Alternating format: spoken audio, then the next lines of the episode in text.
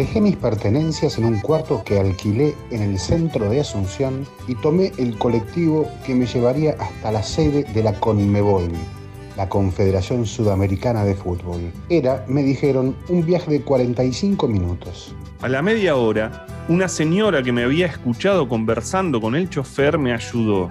¿En Conmebol querés bajar? Yo te aviso. Fue la primera vez que vi a alguien referirse a la entidad como algo cotidiano, por fuera de un registro futbolístico. La ley 1070 fue sancionada por el Congreso de la República del Paraguay en 1997 para concederle a la sede de la Confederación el carácter inviolable. En virtud de esa norma, la Confederación Sudamericana de Fútbol se acogió a los privilegios similares a los de las embajadas. Ni los jueces ni los policías del Paraguay podrían ingresar al edificio para investigar ni ejercer ninguna interferencia. Así dice la legislación de carácter ejecutivo, administrativo, judicial o legislativo. Esta disposición era necesaria, según Leos, para preservar la fraternidad sudamericana y los derechos de sus miembros. Considerando que el organismo está integrado por 10 países, hubiese sido injusto subordinarlo a la ley paraguaya. La consecuencia directa fue que las actividades de la Confederación quedaron en una suerte de indefinición legal porque las embajadas rige al menos la ley del país que es dueño del edificio. La sede se inauguró en 1998, un año después de sancionarse la ley, y, para celebrar semejante ocasión, se colocaron dos placas de tamaño muy considerable en la entrada del edificio. Una referencia, obviamente, el estreno del inmueble. El presidente, doctor Nicolás Leós, el vicepresidente Eugenio Figueredo, esta casa del fútbol sudamericano, inaugurada el 23 de enero de 1998, ha sido construida en el ejercicio de las autoridades mencionadas. La otra, de iguales dimensiones, estaba dedicada a la Ley 1070. Poder Legislativo Ley 1070 concede a la Confederación Sudamericana de Fútbol la inviolabilidad de su local permanente el Congreso de la Nación Paraguaya sanciona con fuerza de ley. Los años pasaron sin que ninguna regulación externa a la entidad interfiriera con su normal funcionamiento, hasta que en 2015 una investigación de la justicia norteamericana desató un escándalo de corrupción que se conoció como FIFA Gate. Altos dirigentes del fútbol mundial fueron acusados de soborno, fraude y lavado de dinero en la comercialización de derechos televisivos. El caso fue tapa de los diarios de todo el mundo y el revuelo obligó al cuerpo legislativo de la República del Paraguay a derogar la ley 1070-97 porque se supuso que el privilegio de la inviolabilidad alentaba prácticas espurias. Desde aquel momento la Confederación se vio expuesta a un tembladeral institucional.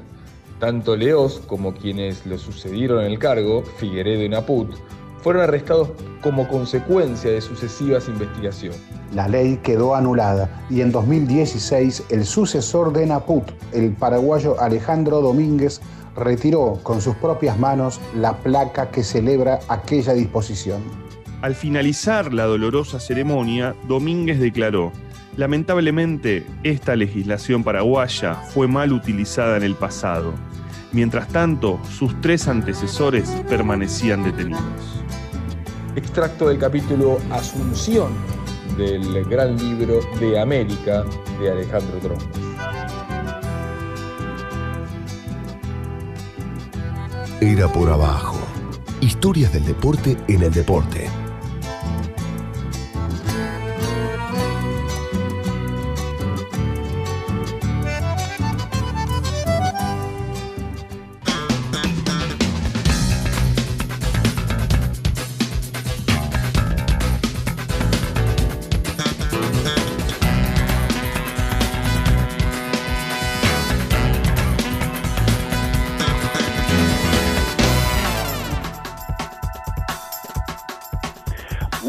Noches, Alejandro Gol, Andrés Burgo, aquí Ezequiel Fernández Muros. ¿Cómo estamos? ¿Cómo va? Hola señores, buenas noches. Bien, bien, este, decidimos iniciar con ese hermoso texto de Alejandro Drosnes, ese hermoso libro de América, flamante además libro, porque ya no es solo Asunción una casa inviolable, para la justicia paraguaya como lo era en los momentos de Nicolás sino que ahora es la gran casa del fútbol, alberga todos los partidos que Colombia no puede albergar. Y, y, no sé si en este mismo programa tal vez escuchemos algo así como que, y si se muda hasta la Copa América de Colombia a Paraguay, está la situación de caos que está viviendo, de, de violencia, de protesta callejera y de represión eh, del Estado que está viviendo Colombia en estos momentos, que hace una semana, creo nomás, eh, casi casi como que se reía de, que si Argentina dudaba de hacer la Copa América por la pandemia y acá nosotros la podemos hacer toda la Copa América, no hay problema. Bueno, ha cambiado un poco la situación, ¿no? Hace una semana eh, ocurría eso, eh, ni más ni menos, se, se, empezaba a poner en duda la idea de que en Argentina, por la situación sanitaria, se pudiera hacer la Copa América y entonces sí, claro, como vos decías, Colombia eh, le abría los brazos a recibir la Copa América en su conjunto. Eh, eh, explotó Colombia, un enorme estallido, por primero por una reforma tributaria, pero que guardaba otras broncas, ¿no? Ya nos, nos contarán y que más allá de que hasta el gobierno haya dado, el gobierno de Iván Duque haya dado marcha atrás con eso, saltaron otras cuestiones. Eh, y, claro, eh, em, empezaron a, mudarse los partidos. Eh, ayer mismo vimos a River jugar en Asunción contra Independiente Santa Fe, a Argentinos ganarle a Atlético Nacional, a Lanús por Copa Sudamericana jugando contra la, Equidad. y, y, es como si Asunción se convirtiera en lo que fue para la UEFA Lisboa. ¿Se acuerdan cuando hizo eh, la burbuja de la Champions, bueno, tal vez la, la Comebol tenga la burbuja de Paraguay. Sí, sí, sí. A ver, eh, hace recordar también, digamos, que es un continente en el que estamos viviendo años difíciles. Este, lo que pasó en Colombia pasó en Chile hace un par de años. La final del 2019 se iba a jugar en Chile, se cambió por, por las protestas sociales a, Perú.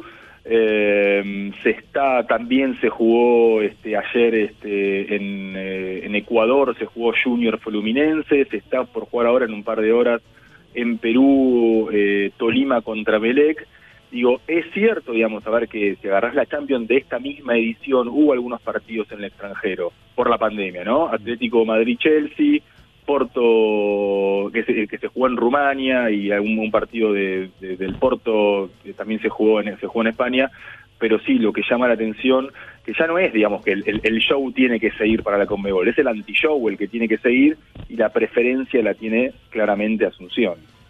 Ezequiel, eh, Andrés, además de jugar en Asunción, la Conmebol te vacuna en, en Asunción.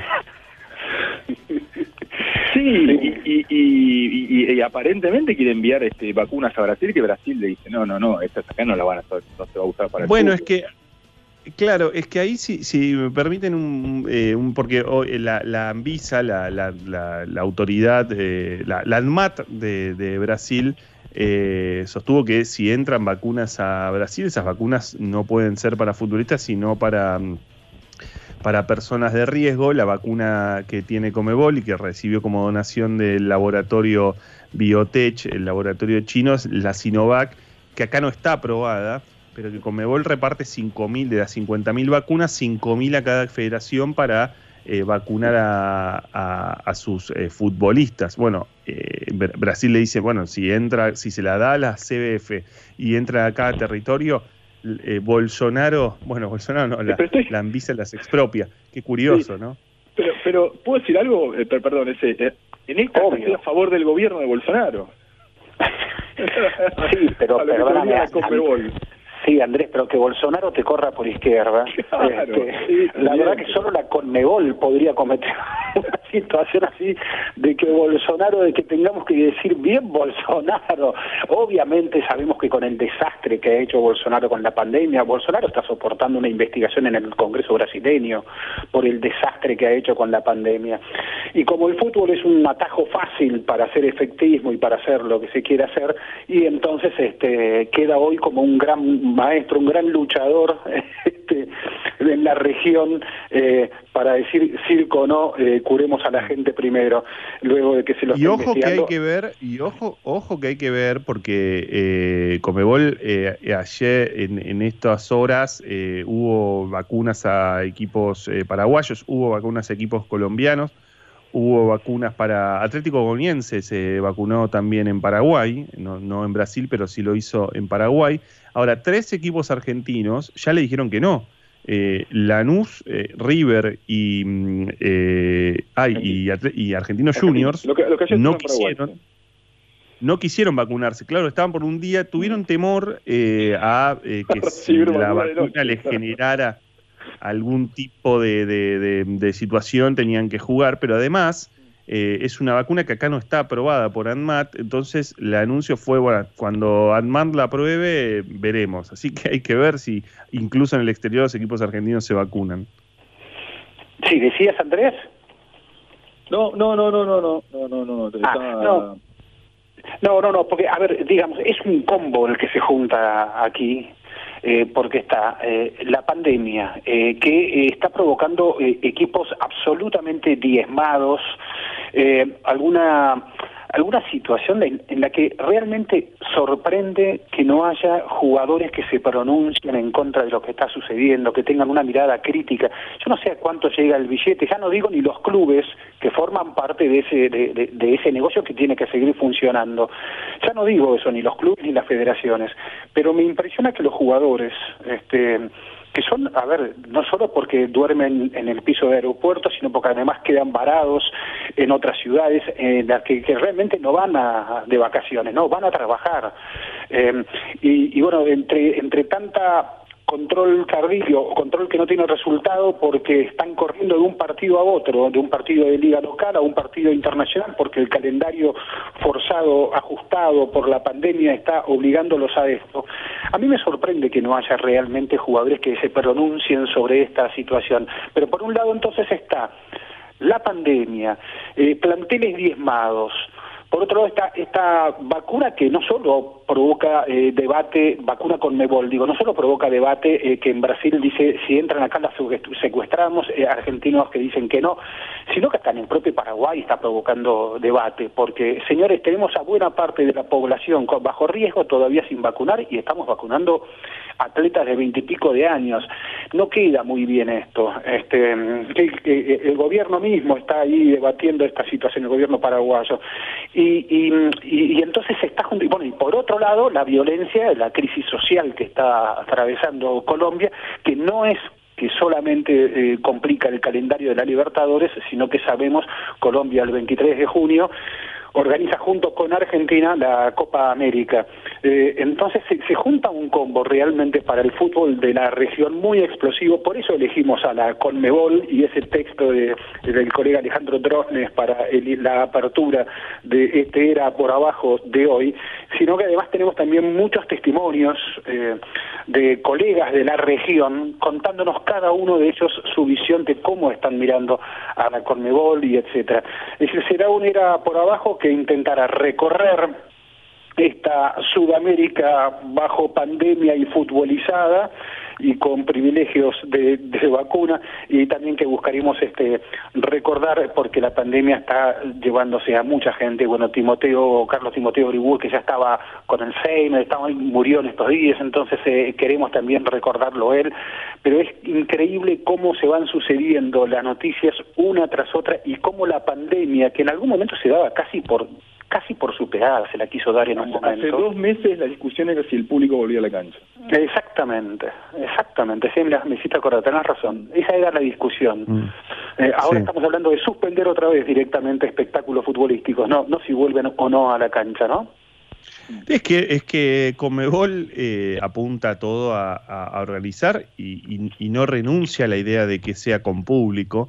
Eh, a pesar de que falta menos de, 40 días para, para el inicio, es evidente que no están dadas esas, esas situaciones y que incluso esté en duda la organización de la, de la Copa América, pero fíjate que todo esto la, situación en Colombia, la situación sanitaria en la región, partidos que se tenían que jugar en Colombia y que se terminan jugando eh, en Paraguay, futbolistas que son vacunados cuando eh, sectores, amplísimos sectores de la sociedad, en, no solamente en nuestro país, sino en la región, no son vacunados y son eh, personas que están dentro de los grupos prioritarios, es decir, que no terminan de vacunarse. Cuando surgió lo de la vacuna de Comebol, bueno, le, escribí un texto en ese momento y había mucha gente que te respondía, bueno, pero está bien, porque cuanto más vacunados hayan está bien, y los jugadores son los que tienen que, eh, entretener a, la sociedad, porque si la Comebol recibe.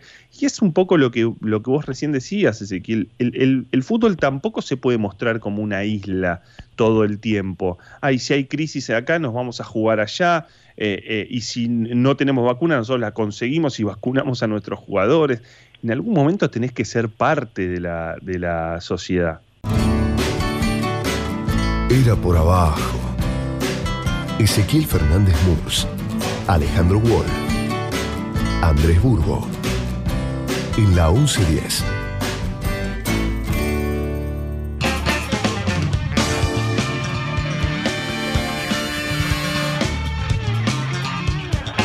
Retomamos, era por abajo y tenemos una primera entrevista. Eh, estamos comunicados con Raúl Martínez. Eh, Raúl integra Los del Sur, que es la barra del Atlético Nacional de Medellín. Es sociólogo, es arquitecto.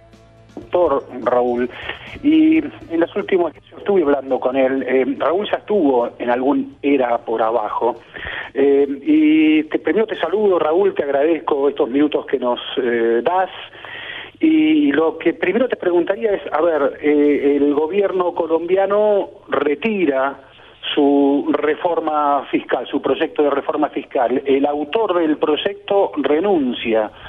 Sin embargo, la gente sigue en la calle. Eh, ya tenemos, creo que inclusive hasta más de 30 muertos, eh, desaparecidos. La represión es tremenda y, sin embargo, la gente sigue en la calle. ¿Nos podés contar qué está pasando en estas horas en Colombia?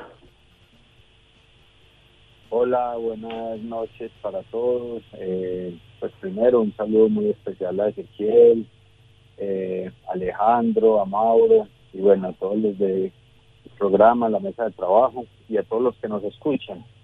Eh, sí, es un, son unos días muy tristes, muy con mucho dolor. Estamos acá en Colombia eh, el paro, como ustedes dicen, comenzó el 28 y comenzó con algo que lo detonó, que fue la propuesta de reforma tributaria, que es una reforma fiscal de cargar más eh, impuestos, pero en este momento de, a un año de la del, del COVID la gente está desesperada porque digamos la gente venía muy mal y con el COVID ha estado ya aguantando hambre.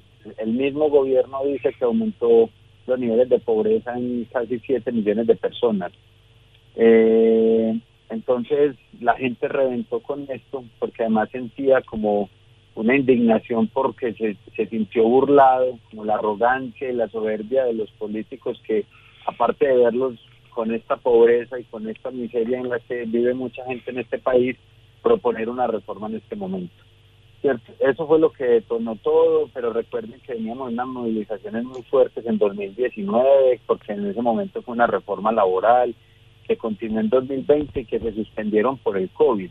Entonces ahora la gente ya está, como les digo, desesperada y desesperanzada, porque no creen en las instituciones, no creen en el gobierno, no creen en la clase política, porque ve que no hay salida y aparte lo que encuentran es una profunda represión del Estado que ya lleva, ahorita están mirando las cifras, alrededor de 35 asesinatos, eh, muchos de ellos eh, en manos de la policía, que abiertamente y a los ojos de todo el mundo en el día y uniformados están disparando, aunque ya como hay una presión internacional por esto, ya están disparando como civiles. Ayer pasó algo muy muy dramático en Cali, es que un camión eh, no tenía ninguna distinción de la policía, venía con, eh, con civiles, pues gente así normal, que bajan a disparar en una manifestación y resulta que la gente termina enfrentándolos, ahí había algo de, de había unos militares, ellos se van y dejan el camión. Y cuando la gente llega al camión encuentran un chaleco de la policía, esposas, o sea, toda la indumentaria de la policía que lo habían dejado ahí. Resulta que eran agentes de la SIGIN, que es la inteligencia colombiana, y a la policía le toca salir luego a aceptar que ese, que ese camión es de ellos y se inventan toda una historia para justificar que estaban disparándole a la gente. Eh, al día de hoy la respuesta es la respuesta del paro sigue, las movilizaciones siguen, los plantones siguen, eh, en muchas manifestaciones hay velatón por los muertos, antier, esta semana, bueno, eh, hirieron a un estudiante de licenciatura en educación física, en deporte, de la Universidad de Pereira.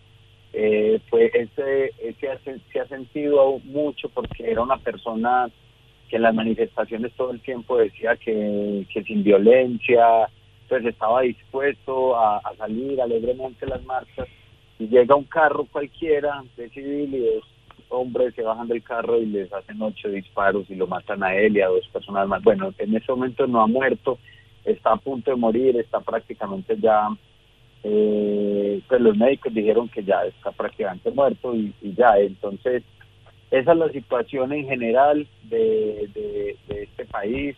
Como les digo, la represión es muy fuerte, se habla de más de 100 desaparecidos, 35 muertos por lo menos. Y sí, sabes Raúl, Raúl, 500 heridos. Sí, sabes Raúl que vi algunos videos de este joven, e, es impresionante, sí, la la vitalidad con la que con la que quería infundir fuerzas entiendo entonces el, que, su figura esté causando todavía más más revuelo allí. Ahora es increíble o te lo pregunto a vos que eh, llevamos el octavo día ya de paro nacional pero por momentos la información comenzó a tener por lo menos en Argentina una, un espacio más destacado solo cuando llegó el fútbol. Es decir, tenían que ir a jugar equipos de fútbol argentinos, eh, especialmente River, y entonces es como que la información sobre la situación de Colombia comenzó a ser ya un espacio más importante en los medios. Eh, ¿Cómo lo vive el colombiano esto? Eh, que, a ver, la Libertadores es una cosa, se ha trasladado a otros países eh, y se está hablando inclusive, bueno, falta muy poco para la Copa América, menos de 40 días, y, y entonces, ¿qué, qué, qué, qué opina la gente colombiana? Son amantes del fútbol, por supuesto, en Colombia, pero ¿qué, dicen sobre esto? ¿Qué, ¿Qué, se espera de este fútbol que Colombia por, por ahora, por ahora está aplazando, pero el gobierno ha dicho que sería absurdo suspender la Copa América? Claro, mira, el, presidente salió la semana pasada en medio de los primeros días del paro a decir que sí o sí se jugaba la Copa América en Colombia y que él se comprometía con los partidos que él dijo desde el principio que Colombia realizaba no sé en este momento, o sea, él sigue, ellos, el gobierno sigue diciendo, insistiendo, pues porque también les toca, quieren tratar de disimular lo que pasa, dicen que se juega la Copa América. El torneo colombiano en la fecha del fin de semana anterior, hace ocho días, solo suspendió un partido, que fue el que se jugó en la ciudad de Cali, donde se han eh, donde han ocurrido los hechos más violentos, la ciudad está totalmente militarizada, o sea, eh, el presidente mandó militarizar la ciudad de Cali desde los primeros tres días. Eh, hay desabastecimiento de alimentos, hay desabastecimiento de gasolina, hay una profunda represión y, muchos muertos. Y ese día no se jugó el partido entre Cali y Tolima por, por unas liguillas que se juegan acá como de cuartos de final para definir a semifinal en el torneo local. Y fue el único partido que no se jugó. Los otros tres partidos se jugaron y se terminaron y para este fin de semana están programados también algunos partidos. Eso no ha parado acá. Con la Copa Libertadores, claro, la Copa Libertadores coincide con un momento de recrudecimiento de los muertos y de una visibilización internacional de la represión que estaba generándose en el país y que y que tiene una particularidad porque acá adentro la, la, prensa solo habla de los actos, de los vándalos y de bueno, etcétera, deslegitimando la protesta, pero las imágenes que salen al exterior, que el New York Times o la OEA o la ONU, los delegados de la ONU que estaban en Cali, dan un reporte donde ellos son presencialmente testigos de la, del uso de armas de la policía. Entonces comienza a darse una presión internacional por la represión de la policía y eso sí ha sido, digamos que algo diferente con las otras manifestaciones donde lo que lo que salía no era eso. Y ha, logrado salir porque digamos que hoy los jóvenes todo lo graban, todo lo transmiten en un Facebook Live, etcétera. Entonces es la represión de la policía que en Colombia ha sido histórica transmitida en vivo e indirecto. Esto hizo que haya una presión internacional y que se comenzara a hablar de esto a nivel internacional. Y ahí es donde aparece entonces que los tres equipos argentinos que tenían que venir esta semana dijeran no, no vamos. Y aparece la Conmebol diciendo, bueno, entonces no se juega ya, juguémoslo en Paraguay.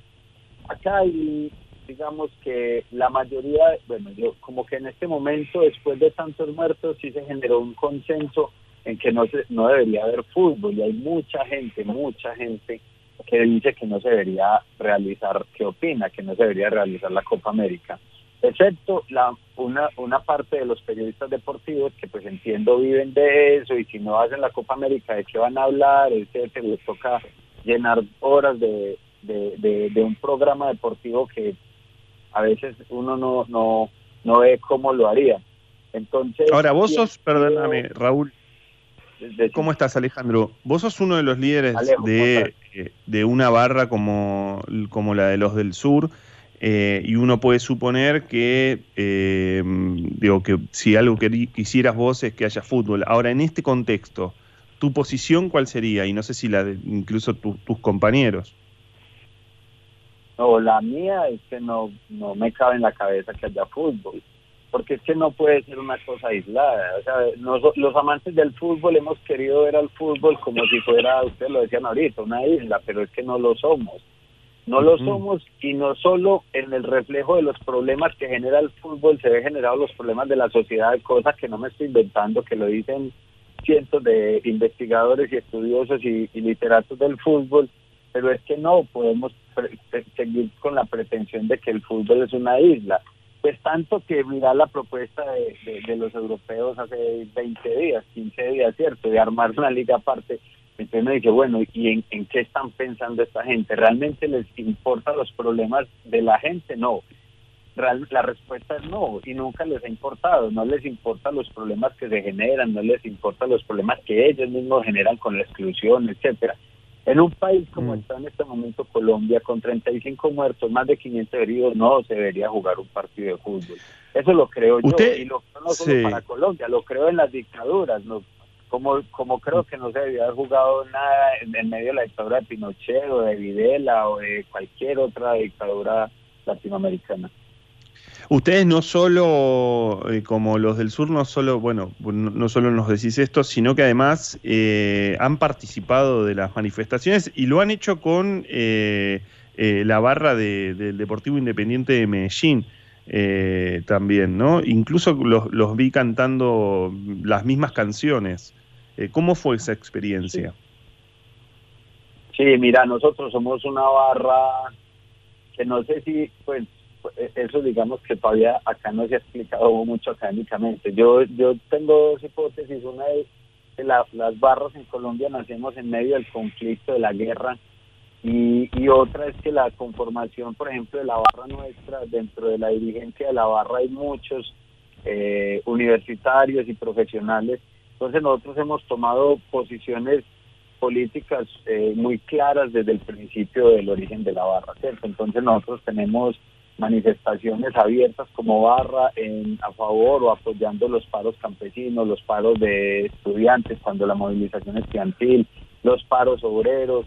Participamos siempre de la marcha del primero de mayo, ¿cierto? Con una bandera que identifica la barra ahí y además la pegamos en la tribuna que dice primero de mayo lucha popular, cuando vino George Bush, tuvimos una manifestación en contra de la venida del presidente en ese momento de Estados Unidos, que si mi memoria no me falla, en 2007. Entonces nosotros somos una barra que, que, manifiesta como, como representantes de una parte de la población, eh, jóvenes y, y, también adultos de la ciudad y del país, lo que pensamos, ¿cierto? No somos homogéneos, pero sí representamos una parte grande de lo que piensan los integrantes de la barra. Raúl, nosotros convoquemos a la barra a la manifestación y que articulemos con la barra del Medellín, porque ahí nos ¿Qué nos une? Pues somos pobres, la mayoría de los pelados de las barras son pobres, sin trabajo, o, los, o son clase media que se van a quedar sin trabajo y que se sienten muy perjudicados. En total, finalmente encontramos cosas que están por encima de esa división de los colores que, que, nos identifican en el fútbol y tenemos hemos tenido la capacidad de marchar juntos o marchar muy cerca pues tratar de marchar cerca y en algunos momentos hasta nos hemos juntado, cantamos lo mismo como vos decís, no hay ningún problema, no se presentan ni peleas ni rencores, eh, digamos que hemos logrado tener por encima de esas diferencias de colores algo que nos une y nos une la no sé si lo quieren llamar ciudadanía o nos une en términos de clase pues nuestra nuestra pertenencia a una clase, pero finalmente nos unen las necesidades que todos sí tenemos. Sí, eh, Raúl, ahora, digo, eh, ustedes jugaron, Atlético Nacional jugó ayer eh, más cerca de Buenos Aires que de Medellín, porque jugó en, eh, de hecho jugó en frente de Argentina, digamos, jugó en Asunción contra Argentino Junior justamente. Eh, ¿qué, ¿qué, capacidad, a ver, qué, qué, es cierto que son partidos sin público en, en, todo el continente, en todo el mundo, te diría. Eh, ¿Qué sensación fue ver jugar a tu equipo de local tan lejos? ¿Y qué capacidad de, movilizarse, de hacer algo, de enfrentarse a la Conmebol o a los propios dirigentes de, tu equipo eh, eh, eh, tiene, la barra? Y, si los jugadores, empezamos el programa diciendo que los jugadores, que llama, llama la atención el silencio de los jugadores argentinos, no, no, no planteándose, no plantándose ante situaciones muy extrañas si los jugadores colombianos están, están manifestándose políticamente en estas horas. Mira, eh, lo primero es que escuché esta semana el presidente de, Independiente Santa Fe de Bogotá, que jugó con River, eh, dijo acá de unas declaraciones diciendo que la Conmebol favorecía, pues, o tenía favorecimientos con equipos argentinos como River Plate. Y, la noticia acá fue que la Conmebol le iba a abrir un proceso como disciplinario por esas declaraciones. Eso acá lo piensa todo el mundo. Pues obviamente nosotros jugamos de local acá en la ciudad de Medellín, jugamos el domingo acá pasado y, jugamos ayer acá. Y, y, uno entiende que no se juegue. Digamos, nosotros, como yo te decía ahorita, yo en mi cabeza está que no se debería jugar. Listo, la Conmebol decide que no se juegue acá y te manda a prácticamente al lado de Argentina, no te manda ni a, ni a Ecuador que queda al lado nuestro, a Venezuela o incluso Perú, sino que te mandas para prácticamente el tour a Paraguay más cerca de Argentina. Nosotros, digo ahí sí como equipo nacional le toca eh, cambiar todos los planes, viajar muchas horas que hay desde acá hasta Paraguay, y, y, lo que sí todos sentimos más allá entonces, ahí sí, si ya me preguntas por el partido como tal, aquí sí hay un sentimiento de que hay un favorecimiento a los argentinos donde todos terminaron jugando en Paraguay, bueno digamos eh, algunos, no todos, pero algunos jugaron, terminaron jugando en Paraguay más cerca y más y por digamos un favorecimiento a, los argentinos que tenían que mover menos. Eh, es igual, no es eso es un secreto aquí, o bueno, es una opinión que toda la gente dice acá, ¿cierto? Siempre hay un favorecimiento por algunos equipos y por algunos equipos más que todo argentinos eh, que se ve materializado ahí. En cuanto a los jugadores, mira que es que Colombia ha tenido una historia de tal represión que aquí, por ejemplo, no solo se ha reprimido el movimiento obrero, el movimiento estudiantil, etcétera, sino que, por ejemplo, aquí se ve muy mal visto y se ha criticado y, reprimido mucho las manifestaciones políticas de los jugadores. Entonces aquí no hay una agremiación fuerte de jugadores. Y cuando un par de jugadores han intentado hacer algo frente a las condiciones en las que, las que viven ellos o sus condiciones económicas, etcétera, incluso se habla de vetos que han sido vetados por algunos equipos y hasta en la selección. Y eso, es, y eso se habla acá, se dice. Entonces la agremiación de futbolistas colombianos es, muy débil.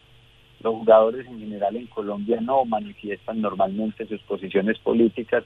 Y en una, si, si lo miras actualmente, vos no vas a ver ni una ni una manifestación del equipo como tal. Además, recuerden que Nacional es del segundo emporio económico más grande del país el dueño de Nacional en este momento es el embajador de Colombia en Inglaterra, ¿cierto? Entonces no va a haber una manifestación como equipo y los jugadores entendiendo un poco eso y además sumándose a esa represión histórica en la que han vivido, en la que se les dice que es que el fútbol no se mete en política, cosa que es totalmente eh, falsa. Entonces, digamos que eso ha calado tanto que ustedes no van a ver una manifestación muy directa de los jugadores, no se ha visto hasta el momento. Uno que otro lo dirá y lo dirá más por el dolor porque la, muchos jugadores son vienen de extracción muy pobre, de zonas muy pobres del país. La mayoría de los jugadores que ustedes ven, incluso conocidos como el Tino Asprilla, si uno va a ver el origen del Tino Asprilla, es un origen muy humilde, ¿cierto? De, zonas muy, muy, muy pobres. Entonces, de pronto algunos de ellos estén manifestando el dolor por la gente que está protestando y están asesinando en sus zonas, pero no es una posición política frente al movimiento. Y si te pido, Raúl, que nos cuentes a los argentinos quién es el presidente Iván Duque y si nos ubicás, si es que tiene el presidente Iván Duque algún vínculo con el fútbol, ¿cuál es ese vínculo? No, no, no, mira, el presidente Iván Duque es presidente por azar del destino, porque acá eh, el que manda este país políticamente desde la ultraderecha, es ya el, fascismo colombiano que es Álvaro Uribe Vélez. Eh, Álvaro Uribe Vélez fue presidente del 2000, eh, él, fue presidente en 2002 a 2010, ¿cierto? Acá los periodos presidenciales son de cuatro años. Y a partir de ahí se ha puesto el que él dice. Cuando él terminó, él, bueno, primero modificó, modificó para aquí no existe reelección y él propuso la reelección, logró reelegirse y después se acabó la reelección después de en Santos, con, con la presidencia de Santos. Pero entonces él dijo después que había que elegir a Santos y a Santos se eligió. Ahorita con Duque él salía a decir que había que votar por Iván Duque. Iván Duque no lo conocía mucha gente. Iván Duque fue un senador de la República, joven, pero muy poco conocido, hasta que en las campañas presidenciales de hace ya tres años había un candidato muy fuerte que era Gustavo Petro, había otro candidato que era eh, Fajardo, Sergio Fajardo, y Uribe lo que salió a decir fue a imponer su candidato e impuso en el área de toda la extrema derecha, pusieron a Iván Duque. Él es el representante, queda presidente como representante del Centro Democrático, que eh, de centro no tiene nada, que es el nombre con el que la derecha y la extrema derecha en el país gobiernan. Él, él, es, él es eso, él no era un líder que la gente, ni siquiera la derecha que tuvieran pensado como por su liderazgo que pudiera gobernar el país. Es el que puso Uribe. Ahorita está diciendo, ya, ya están diciendo que nos van a poner al hijo de Uribe, o sea, como totalmente las dinastías eh, las dinastías de las dictaduras de Somoza, yo no sé, pareciera, entonces ya están hablando de que como no tienen un alguien más a quien poner, están pensando en poner al hijo de Uribe. Ese es Iván Duque, Iván Duque entonces es alguien que incluso, o sea, parece, parece una burla y ustedes van a encontrar muchísimas imágenes en las que uno ve a un presidente joven que el primer año dijo, voy, estoy aprendiendo y voy a aprender, pero es que quién dijo que uno monta la presidencia a aprender, uno no puede montar a aprender, pues porque este ese aprendizaje se lleva por delante al país y a la gente. Entonces, y, tiene y tiene y tiene algún vínculo, discúlpame Raúl, y tiene algún vínculo con el fútbol, eh, la ultraderecha, como la estamos definiendo, eh, Uribe y Duque han utilizado al fútbol para algo, se han interesado en el fútbol para algo, eh, eh, se los ve en alguna tribuna. Contanos ese vínculo con la pelota si es que lo tienen. No, no, no. Mira, paradójicamente, el que más utilizó la selección Colombia como tal, porque no en términos de clubes, fue Santos en el proceso de paz. Eso hay una investigación de un inglés que se llama Pete Watson, que hizo su tesis doctoral alrededor de eso, la utilización del fútbol en el gobierno de Juan Manuel Santos. Esa se la recomiendo, si pueden hablar con Pete, ahí, él, tiene muy documentado eso. Y claro, lo que hacía era, estábamos en un proceso de negociación con el, digo, estábamos como, como país con la guerrilla de las FARC, y lo que hizo Santos era que en los momentos cruciales apelara a esa simbología de la selección Colombia, y en momentos importantes de la selección Colombia también aparecer con el discurso del proceso de paz y que la selección Colombia nos une y etcétera. Incluso la delegación de las FARC eh, estando en La Habana salía con camisetas de la selección Colombia. Entonces digamos que simbólicamente se utilizó mucho el fútbol para eso en ese gobierno. Eh, Duque no. Duque, además es que Duque lleva, ahorita en agosto cumple su tercer año eh, el primer año él decía que estaba aprendiendo, luego aprendió muy bien a llevarse el país por delante y después le toca el COVID y no hay fútbol. Él, realmente no, él sale por allá, hay dos cosas que se han burlado mucho de él, él sale por allá en medio de, de su candidatura y sus inicios haciendo jugando con un fútbol ahí dándole cabezazos después a un a un balón de fútbol mostrando como que él era futbolero después sale con una guitarra diciendo que es músico pero nunca hablando de una propuesta de país. Y luego cuando comienza el COVID utiliza un narrador de fútbol que es muy reconocido acá que ya incluso está un poco pasado de moda que es William Vinascoche y lo pone a narrar un un gol diciendo que le vamos a meter un gol al COVID y que le vamos a superar el partido, vamos a superar el partido del COVID. Eso es una vergüenza y el, entonces el narrador sale narrando como si fuera un gol que no era superando el COVID y metiéndole un gol al COVID. Eso lo hizo al principio del COVID. Y ahí para acá en este momento tenemos 500 muertos, de bueno, 400 algo de, de, de, de muertos al día en el país. Ha sido un manejo de la pandemia muy malo una, una vacunación muy lenta, nosotros particularmente tenemos una vacunación muy lenta, acá nos ha medio salvado unas vacunas que compramos a China, la Sinovac, pero en todo caso la vacunación ha sido lenta.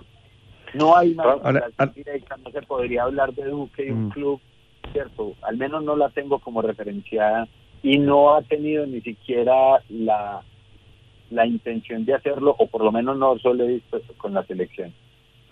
Raúl eh, Martínez, sí. Sí, eh, eh, Ale. Ese, sí. ¿Puedo, ¿Puedo una más? Obvio. sí, es Raúl Martínez, uno líder de los del sur, una barra de Atlético Nacional. Y precisamente quiero para cerrar una... ustedes forman parte de un, de un proceso que lleva ya más de 10 años, de, lo que se denomina el barrismo social, que fue una, una política de pacificación de las tribunas eh, muy fuerte que en Medellín en particular eh, ha, avanzado mucho, tal vez en otras ciudades eh, no es lo mismo, en Bogotá quizás no sea lo mismo, pero me, gustaría saber si esas políticas, si en algún momento vos has hablado con, primero si conoces barras o líderes de barras acá en Argentina, ¿no? Eh, que son distintas eh, y tienen otras particularidades, pero ¿alguna vez has hablado con barras de Argentina, tratar de, eh, de llevar ese programa que se aplicó en Medellín y en Colombia, traerlo a Argentina? ¿Alguna vez supiste de eso? Pues mira, yo primero te cuento, el proceso en Colombia nació por las barras. Lo, lo, que hizo luego el Estado fue reconocer ese trabajo que las barras veníamos haciendo desde finales de los 90 y principios de los 2000 y llevarlo a una política pública que se llama Plan Decenal de Seguridad, Comodidad y Convivencia en el Fútbol 2014-2024. Incluso ahí hicimos parte como el, el, el conjunto de barras en Colombia, participamos en las discusiones, en los foros, en varios de los componentes que tuvo la formulación de la política pública. Ahí hay cosas muy raras en el contexto latinoamericano. Por ejemplo, se reconocen las barras como barras populares, ¿cierto? Se reconoce al barrista con ese nombre, no como barra brava en Argentina, se le da el nombre de barrista. Entonces se habla de la, la intención de construir un barrismo social y de transformar unas prácticas que pueden ser muy negativas alrededor del fútbol en unas prácticas positivas como se ha hecho acá con algunos proyectos y actividades que hemos realizado las barras en su conjunto. Eso en, en Colombia, y ya todo responder la parte argentina, nos lleva a que, por ejemplo, en este momento nosotros tenemos una mesa nacional, mesa colombiana de barras por la convivencia. Estamos 18 barras ahí, eh, articulamos, nos comunicamos, conversamos y estamos intentando construir algunos procesos eh, articulados ya a nivel nacional. Ustedes saben que Colombia, a diferencia de Argentina, el fútbol está distribuido en más ciudades, está distribuido además por regiones, no tiene tanto que ver con el barrio como en Buenos Aires donde se concentra el fútbol, sino que acá hay más regiones Entonces en Medellín o Antioquia tenemos dos grandes equipos que se disputan pues como esa identidad, ese reconocimiento, aunque después subió Envigado y, pues, y en este momento está Río Negro, pero no es como Argentina, que la capital concentra el 60% de los equipos y es una, una descripción más barrial.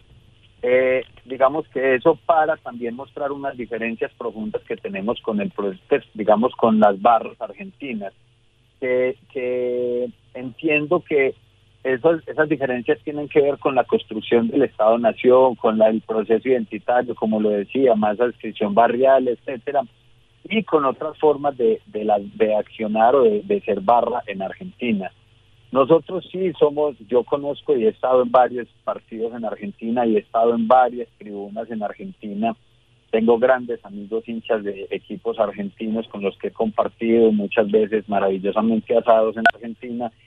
Pero yo no yo yo soy uno de los que soy muy respetuoso. Yo no digo yo no puedo hablar de que esto sea un modelo que se pueda replicar tal cual porque son contextos totalmente diferentes. Cierto aquí hay unas o sea, hablar de las barras uno pudiera decir que la expresión estética dentro de la tribuna puede ser muy similar pero ya lo que significa la barra y el barrismo en cada uno de los países es profundamente diferente yo con los que he hablado de allá hay gente incluso que me han dicho que les gustaría, que les pareciera bacano, pero ellos mismos dicen que es muy difícil hacerlo allá. Y con los que, hemos hablado de los, del gobierno, porque también hace un año y medio estuvo acá Madero eh, y pudimos incluso hablar con frente a esto, algunos periodistas han venido acá y hemos tenido la oportunidad de conversar.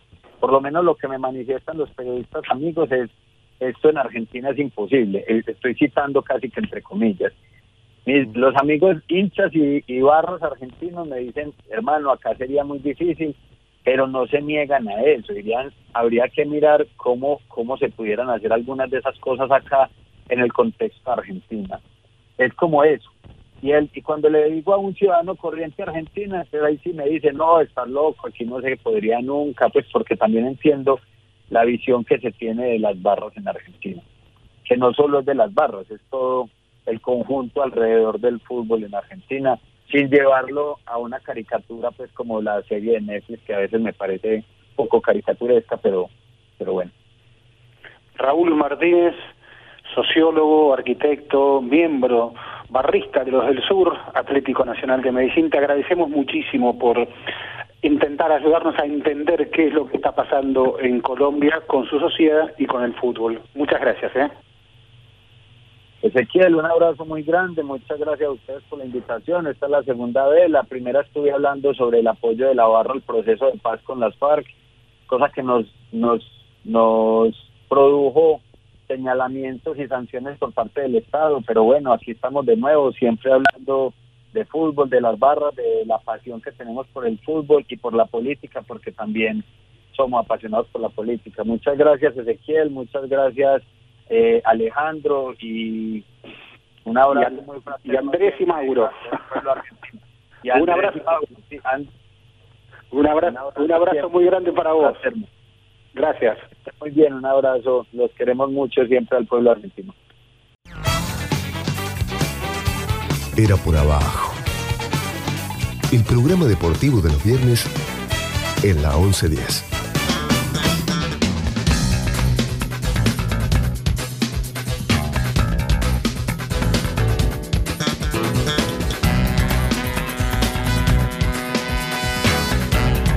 Retomamos en Era por Abajo. Y si les parece, Andrés, Andrés y Alejandro, eh, tenemos en lista una decena de testimonios de colegas de la región. A ver, ¿qué, ¿qué les parece a ellos? ¿Cómo están viviendo cada uno de ellos el tema de Libertadores, pandemia, Copa América? Como estuvimos hablando con Raúl Martínez, sociólogo, miembro de la barra de los eh, del sur de Atlético Nacional, me parecería interesante por ahí cerrar la parte Colombia. Así que les propongo, les propongo que escuchemos en estos momentos el testimonio de Nicolás Samper, colega colombiano. ¿Les parece? Vamos. La lógica indicaría que no tendría que estarse jugando la Conmebol Libertadores, pero una cosa es nuestra lógica y otra cosa es la lógica de la Conmebol porque son absolutamente insaciables los dirigentes. No tendría que estarse jugando eh, esta Copa Libertadores. En Colombia hay inconvenientes desde el jueves de la semana pasada. El martes decidí revisar el Twitter de Alejandro Domínguez, el presidente de la Colmebol, y me llamó poderosamente la atención que en vez de apelar al sentido común, a entender que no es el momento para estar jugando, eh, ubicaba un tuit en el que eh, mandaba su felicitación por porque el martes, no sé de eso, el martes era el día de la Guerra de las Galaxias o el día de Star Wars. Y él ubicó un tuit eh, celebrando el día de, de la Guerra de las Galaxias. A mí me llamó tanto la atención esa indolencia frente a un pueblo que está sufriendo.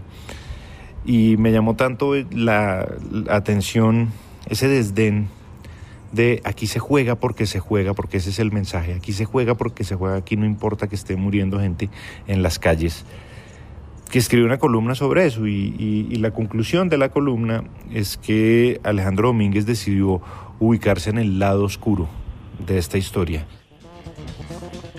Esto es lo que nos dice Nicolás Samper, colega colombiano, sobre la Libertadores y la Conmebol y Colombia. Y le preguntamos también a Nicolás Samper sobre la Copa América en Colombia. A ver qué nos dijo. En Colombia han muerto 31 personas que han salido a manifestar su descontento con ciertas políticas del gobierno actual y las 31 muertes han tenido mucho que ver la represión y la eh, brutalidad policial.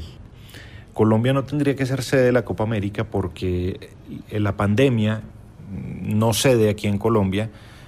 Estamos en un orden de los 19 mil contagios diarios y 450 muertos al día. Y la crispación social sí, en cambio, está yendo cada vez más rápido y que no sabemos cuándo vaya a haber un punto final y llama la atención mucho una declaración que hizo el presidente de la República eh, en una entrevista radial donde dijo que sería un absurdo, sería un absurdo no hacer la Copa América. Yo estoy ubicado en las antípodas de ese pensamiento. Este no es el momento para llevar a cabo un torneo así.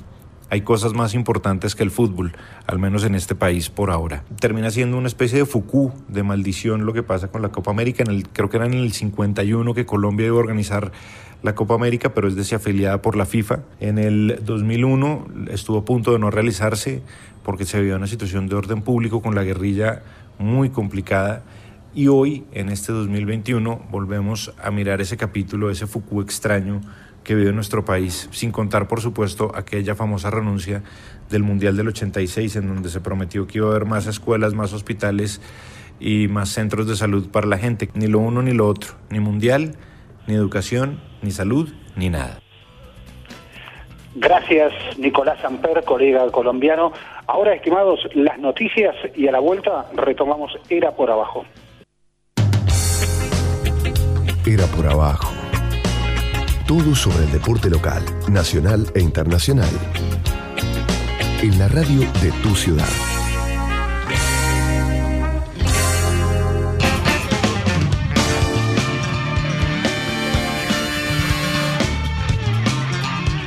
Segunda hora de Era por Abajo.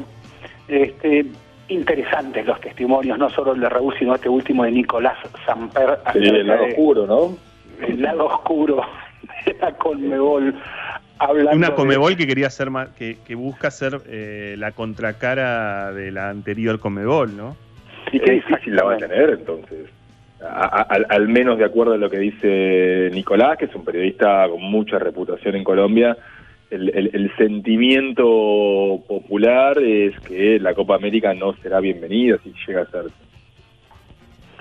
También le preguntamos a Daniel Chung, periodista coreano-paraguayo que trabaja en Asunción desde hace muchos años para el canal Tivo Sports. Le preguntamos a él sobre la Libertadores en este contexto, ahora ya que Paraguay es la casa amplia de todos los partidos. Es casi un estudio de televisión de Asunción del Paraguay, un estudio obviamente de la Fox, de lo que ahora es Disney, eh, que también está bastante eh, ¿cómo les diría? Bastante desordenada con su programación. No sabe qué hacer, dónde meter tantos partidos.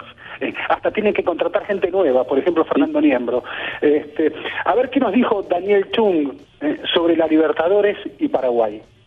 Y al haber circulación comunitaria no tendría mucho sentido frenar la Libertadores y la Sudamericana cuando las ligas locales, por ejemplo, siguen. Y a la Comebol le viene muy bien tener la sede aquí en Asunción, porque acá el gobierno no tiene autoridad moral para ejercer un contrapeso importante entonces termina siendo un comodín para apagar todo tipo de incendio, lo que pasó en aquel Coquimbo Defensa, Independiente del Valle Gremio, ahora con el tema social en Colombia, los tres partidos de la semana. Y un muy buen ejemplo es el tema de las vacunas. Aquí en el país todavía los adultos de la tercera edad, eh, mayores de 60 hasta 74 años, no tienen eh, previsto ni siquiera agendar y recibir una fecha para vacunarse. También hay quejas de algunos médicos que no, no han recibido su dosis y hoy empezaron a vacunarse los futbolistas por esa gestión de la Conmebol. Por eso inclusive eh, tuiteaba que ante esta situación de seguir albergando partidos que los vecinos no van a recibir, deberíamos colocar un canon de X cantidad de vacunas o medicamentos por cada partido a jugarse. Le preguntamos también al colega paraguayo Daniel Chung sobre la Copa América prevista en Colombia y en Argentina, y esta fue su respuesta. Sí, eh, inclusive parto de la base que deportivamente no tiene mucho sentido esta Copa, luego de haberse jugado uno muy reciente y con esta excusa de sincronizar calendarios. Me parece que quedó muy claro cuál es la motivación de, de la Conmebol en aquella lucha que tuvo con la FIFA por el tema de las eliminatorias, porque hubiera sido inclusive una ventana más que interesante para descomprimir el fixture de las eliminatorias, pero eh, ya hay compromisos asumidos y creo que pasa un poco por ese lado lo de la postura. Y en el tema social, uno sabe que los mega eventos nunca se destacaron por posicionarse y que eh, están mirando lo que, lo que ocurre ahora con Tokio también con los Juegos Olímpicos, me parece que es un, es un claro ejemplo. Fíjate que hasta podría ser para ellos una ventaja que se juegue sin gente porque no, no habrá posibilidad de manifestación.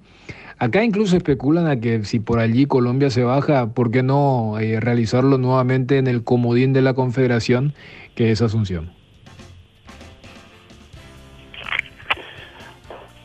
Retomamos eh, en Era por Bajo los testimonios de los colegas de la región. Nos vamos a eh, Ecuador, ¿no? ¿Cómo? No, que nos vamos a Ecuador, te digo. No te entendí, perdón, Andrés. Que nos vamos a Ecuador. Ah, muy bien. Vámonos a Ecuador. ¿Quién está hablando ahora?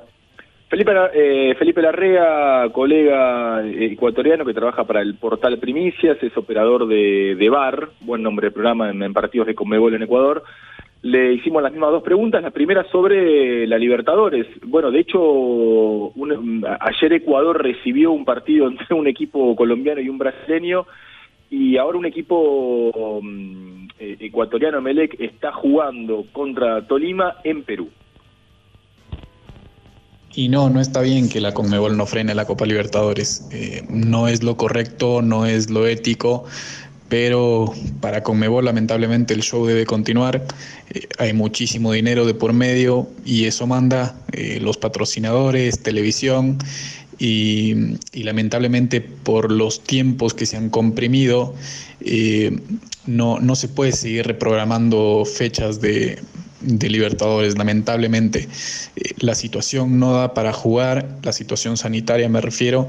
Eh, incluso acá en Ecuador, por ejemplo, el presidente del Comité de Operaciones de Emergencia, que ha sido que el ente que ha manejado toda la pandemia, Juan Zapata, se, molestó por el partido que van a jugar acá Junior y y Fluminense, en Guayaquil específicamente, teniendo en cuenta que el país está en un estado de excepción, así que no, no es lo correcto. Era Felipe Larrea, periodista eh, ecuatoriano eh, que trabaja en el portal Primicias, que además es operador de bar en partidos de Comebol, Burgo, así que eh, hay que hacerse amigo de los operadores de bar también. No, ¿cómo va a decir eso, señor? Tiene que arrepentirse. No, no, sé por qué se lo decís a Burgo eso, pero no importa. No, no, no, era un chiste por, por, por bueno, sabemos. estoy, de acuerdo, estoy de acuerdo, estoy de acuerdo. eh, pero muchas voces, por lo menos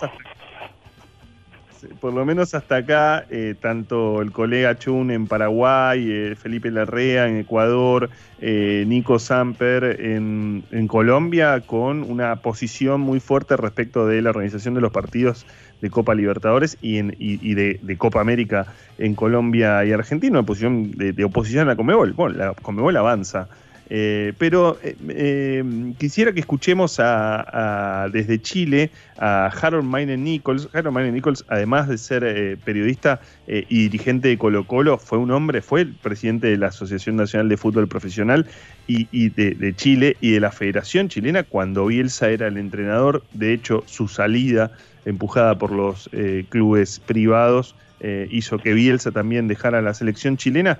Escuchemos a ver qué, qué nos dice Maine Nichols en relación a esta situación con Mebol, pandemia y Copa Libertadores y Copa América. El tema de frenar la Copa Libertadores, la Sudamericana y otras competencias siempre es una posibilidad. El problema se genera en, cómo se, se tienen los recursos para, cumplir con los contratos de los jugadores. Eh, la industria del fútbol necesita de la actividad, necesita de la competencia, necesita de los torneos. Entonces, si se toman todos los eh, resguardos, si se hacen las cosas como corresponden, si viajan los que tienen que viajar, si no, si nadie quiere sacar ventaja, no veo por qué no se podría seguir jugando. Ese, ese es el tema. El tema no es que se juegue o no se juegue. El tema es que todos queremos eh, tener unas reglas más, más liberales para nosotros y más estrictas para el vecino. Y así no funciona. Eh, esa es mi posición. Frenar, suspender, dejar de jugar la Copa Libertadores y todas las otras competencias del mundo del fútbol, por supuesto que se puede. Lo que implicaría en un drama terrible porque serían muchísimos los que no podrían cobrar su renta y eso trae un daño mayor. La posición de, de Maine Nichols es la posición de muchos dirigentes, ¿eh? Eh, por supuesto, dirigentes de acá de, Argentina que, que, algunos dicen, mira, lo único que nos hace mover algo de, dinero es eh, Copa Sudamericana, Copa Libertadores y lo necesitamos en este momento. Pero Harold Maine Nichols, Andrés Ezequiel, también habló sobre la organización de la Copa América, lo escuchamos. En el caso de la Copa América, es un tema de convulsión social, de conflicto, es un tema distinto del COVID. Eh, no sé si, si, se deba suspender o no, porque no estoy, uno no, conoce los detalles más que los informes periodísticos y los informes periodísticos normalmente lo que muestran son las situaciones extremas, no te muestran eh, la parte de la tranquilidad. Ahora, si el tema continúa, evidente que llevar una fiesta como la Copa América a Colombia eh, complica todo. Yo creo que hay que analizarlo, hay que estudiarlo, hay que estar día a día monitoreando la situación. Lo mismo con la situación del COVID y, etcétera. Yo, yo creo que ese es un tema eh, a diario, no, no lo veo como un tema de que se pueda resolver con tanta anticipación. Ese fue Harold Main Nichols, dirigente en Colo Colo, expresidente de la Asociación Nacional de Fútbol Profesional de Chile. Y ahora es el turno, Andrés Alejandro, es el turno de Brasil. Y yo diría que el periodista número uno de Brasil desde hace tiempo. Y un, amigo de la casa. Y amigo de la casa, Yuka Cafuri. A Cafuri le hicimos las dos mismas preguntas. Escuchemos la primera respuesta sobre Brasil y la Libertadores. Olha, eu desde o início da pandemia embora tema que isto possa parecer uma posição catastrofista, eu sou contra que haja futebol enquanto a pandemia não for debelada. E sou contra por uma razão muito simples, pelo exemplo que dá à sociedade. Aqueles que querem negar a gravidade da pandemia têm um argumento muito forte de dizer: mas poxa, até o futebol continua. Por que, que eu tenho que tomar certos cuidados? Portanto, eu acho sim que é uma irresponsabilidade termos Libertadores em plena pandemia. el fútbol y su repercusión social, en lo que nos dice Yuka Cafuri. Y Yuka, te preguntamos ahora sobre la Copa América. ¿Cuál es tu opinión?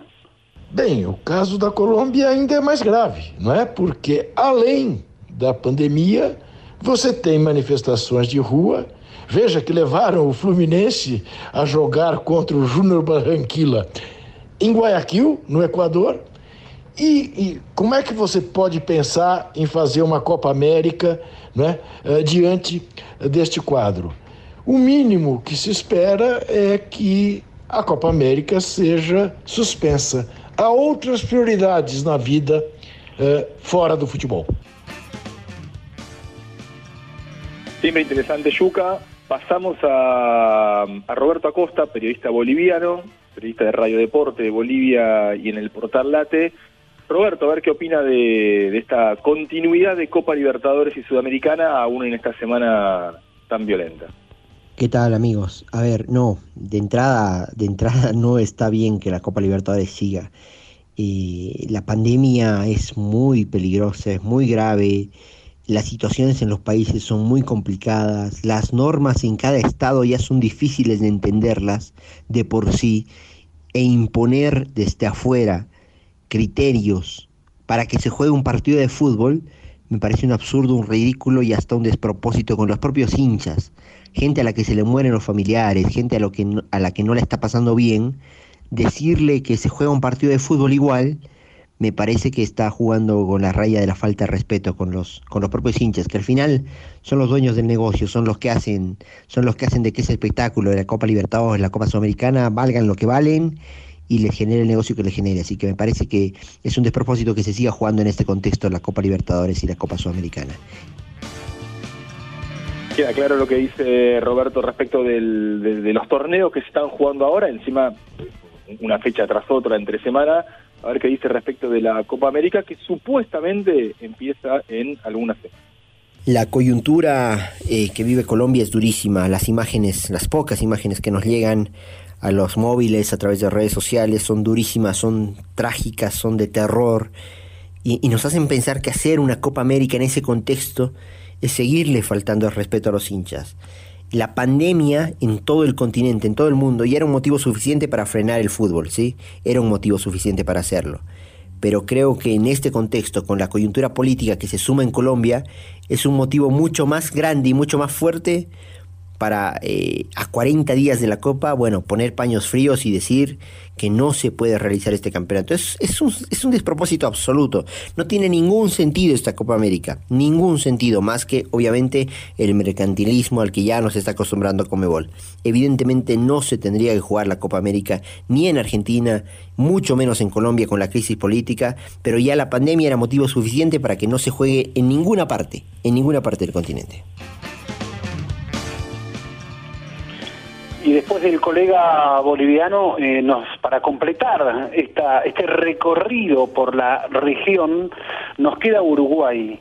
Eh, a ver, nos quedó alguno pendiente también, pero aquí nos queda Uruguay quizá como último testimonio, último testimonio que nos que, que logramos eh, conseguir.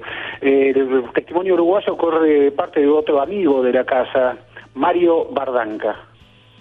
El show debe continuar es la premisa fundamental de Comebol. Y es así que desde hace tiempo define algunas reglas de competencia que obran como una especie de seguro. Se integran listas de buena fe interminables con decenas y decenas de jugadores. Pero el show debe continuar. ¿Por qué? Porque Conmebol además da mucho más de lo que antes daba, reparte la torta de otra manera, pero también exige, establece sus reglas de competencia. No importa que algún país de esta Sudamérica se prenda fuego por su crisis social o que la pandemia haga estragos en algunos lugares. Conmebol habilita a viajar para jugar, olvidando que la última palabra en temas sanitarios corresponde a las autoridades, a los idóneos especializados en la materia de cada país. Y si alguno tiene que quedar por el camino, que lo diga independiente, bueno, que los jugadores se hagan cargo. Conmebol miró para el costado. Y más allá de alguna voz perdida, aislada, los jugadores no se rebelan. Primero no se unen, después no dicen. Sería buena hora de que los jugadores juntos peguen un portazo y se paren del lado de afuera. Porque por más que el fútbol sea un gran negocio, sin jugadores no hay fútbol. Era el uruguayo Mario Bardanca eh, y esto que, que plantea eh, es interesante porque hemos visto esta semana lo que sucedió con el plantel de Independiente, en el que tuvo, que se, que, se quedó en, en, el aeropuerto del Salvador, ocho jugadores, tres eh, miembros de la delegación quedaron varados porque los PCR las, que le hicieron eh, con, que tenían carga viral, a pesar de que ya tenían test que les había dado negativo, pero les pedían para ingresar carga viral cero, pasaron toda la noche en el aeropuerto. Eh, vimos y vemos lo que sucede con Esteban Andrada, el jugador de Boca, que viajó a Guayaquil, eh, le dio positivo en el ingreso a Guayaquil y se, tuvo que quedar. Eh, entonces empiezan los reclamos de los futbolistas. Bueno, esto que, que acaba de plantear Bardanca es lo que debieran plantear los jugadores. Eh, porque obviamente que se están moviendo por la región y van a tener estos problemas, porque estos son los problemas que tiene este virus. Sí, sí, sí, sí, este, es, em, es, algo que está increíblemente faltando. Eh, sí. eh, a mí me, me, me, impresiona un poco a ver, el, propio, la, los propios jugadores uruguayos han tenido, de la selección especialmente, han tenido un pronunciamientos interesantes, muy muy muy fuertes en, en términos de posicionamientos. Eh, aquí también el gremio brilla por su ausencia en alguna palabra sobre esto, eh, porque llegamos a casos extremos como los que mencionaste de Independiente y de Andrada, pero luego está la masacre a la que están siendo sometidos físicamente los jugadores. Eh, donde mm. se, se estiran inicios de horario hasta las 11 de la noche simplemente para cumplir con ese protocolo que indica 48 horas entre partido y partido. O comienzan a las 10 de la mañana o comienzan a las 11 de la noche, simplemente para cumplir con ese protocolo. ¿Les parece si escuchamos el segundo testimonio de Mario Bardanca de Uruguay cuando le preguntamos sobre la Copa América? Sí. El fútbol manejado a nivel continental por esta Conmebol que mantiene esa premisa ya mencionada de que el show debe continuar. Eh, no importa que un país esté en llamas, su presidente cuestionado, resistido, empujado casi que hasta el límite para que se vaya, más allá incluso de la marcha atrás con la pretendida reforma fiscal, su presidenta asegura que Colombia será anfitrión de la Copa América de Selecciones. Pero cuidado, ¿eh? Porque la gente salió a la calle, la gente eh, se cansó, la gente ya no tolera en Colombia.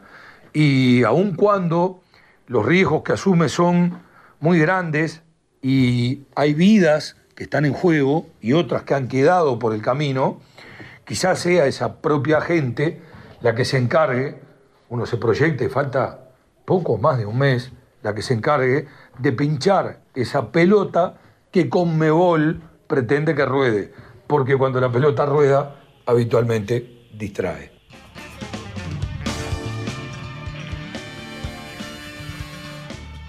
Y, algo, digamos, respecto también que quedó esta semana, digamos, que, que da para mucho, es como el fútbol, por algún motivo, eh, se siente con imagino que, que, en medio, digamos, de todo este caos, de toda esta confusión, de todo este ruido, en, en, todo este combo el fútbol a veces parece pretender no no tener el derecho de no respetar el contacto estrecho el contacto estrecho que es para para, para todo el mundo.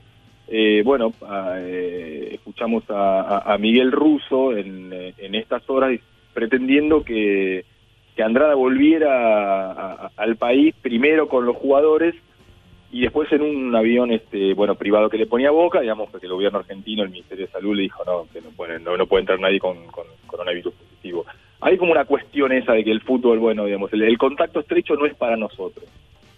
No es que no no funciona de esa manera no está no está funcionando. Vos vos si, vos este compartís un espacio con eh, digamos no está dentro de los protocolos el fútbol tiene un protocolo aparte. Vos compartís un espacio de trabajo en cualquier lugar y, y, un, y, un, y un, compañero de trabajo tuyo eh, tiene un positivo de COVID, se tiene que aislar el resto por contacto estrecho. Está así el protocolo en, en, en cualquier lado, tiene que esperar siete días, tendrá que eh, testearse. En los, eh, en los clubes de los clubes, los equipos de fútbol, dan positivo tres, cuatro jugadores, bueno, han dado positivo Y el resto. casi un equipo entero. Y el resto no se aísla, sigue ahí. Eh, y después salta un nuevo positivo. Y no solo no se aísla el resto, sino que no se aísla ju- eh, los jugadores que estuvieron en una misma cancha transpirando con ese jugador rivales. Eh, digo, eso es lo que vive el, el fútbol argentino. Parece como una cosa que hemos naturalizado y está completamente por afuera de cualquier eh, protocolo. Estimado, cerremos el tema con Mebol, porque era por abajo, tiene también otros temitas más. Muy buenos días a todos los amables oyentes en esta mañana de su radio Inti Raymi. Ayayanchu kaliyachu walakyachu meraya kasekichis. Kay kuskolaktapica yatata hawalaktakunapi uyarimarnikuna waikikuna panaykuna. Kunaka allintaki huayrakuna chayamuka kay Puerto Rico nación manta pacha.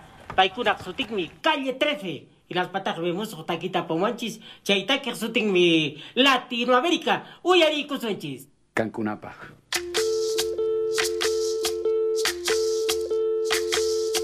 Soy, soy lo que dejaron, soy toda la sobra de lo que se robaron. Un pueblo escondido en la cima, mi piel es de cuero, por eso aguanta cualquier clima. Soy una fábrica de humo, mano de obra campesina para tu consumo. Frente de frío en el medio del verano, el amor en los tiempos del cólera, mi hermano. El sol que nace y el día que muere, con los mejores atardeceres. Soy el desarrollo en carne viva, un discurso político sin saliva. Las caras más bonitas que he conocido, soy la fotografía de un desaparecido, la sangre dentro de tus venas. Soy un pedazo de tierra que vale la pena una canasta con frijoles. Soy Maradona contra Inglaterra, anotándote dos goles. Soy lo que sostiene mi bandera, la espina dorsal del planeta en mi cordillera. Soy lo que me enseñó mi padre, el que no quiere a su patria, no quiere a su madre. Soy América Latina, un pueblo sin pierna pero que camina. Oye, Tú no puedes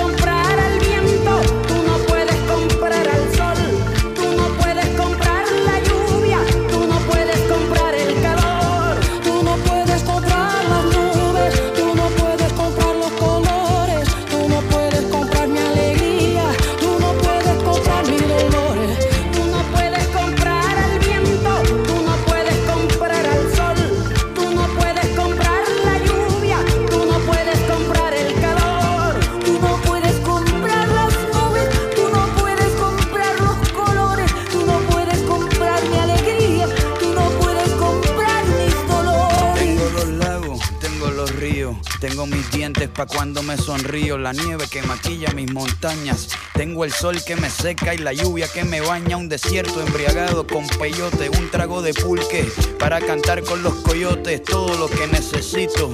Tengo a mis pulmones respirando azul clarito, la altura que sofoca. Soy las muelas de mi boca, mascando coca. El otoño con sus hojas desmayadas, los versos escritos bajo la noche estrellada. Una viña repleta de uva, un cañaveral bajo el sol en Cuba. Soy el mar Caribe que vigila las casitas, haciendo rituales de agua bendita. El viento que peina mi cabello. Soy todos los santos que cuelgan de mi cuello. El jugo de mi lucha no es artificial porque el abono de mi tierra es natural. Tú no puedes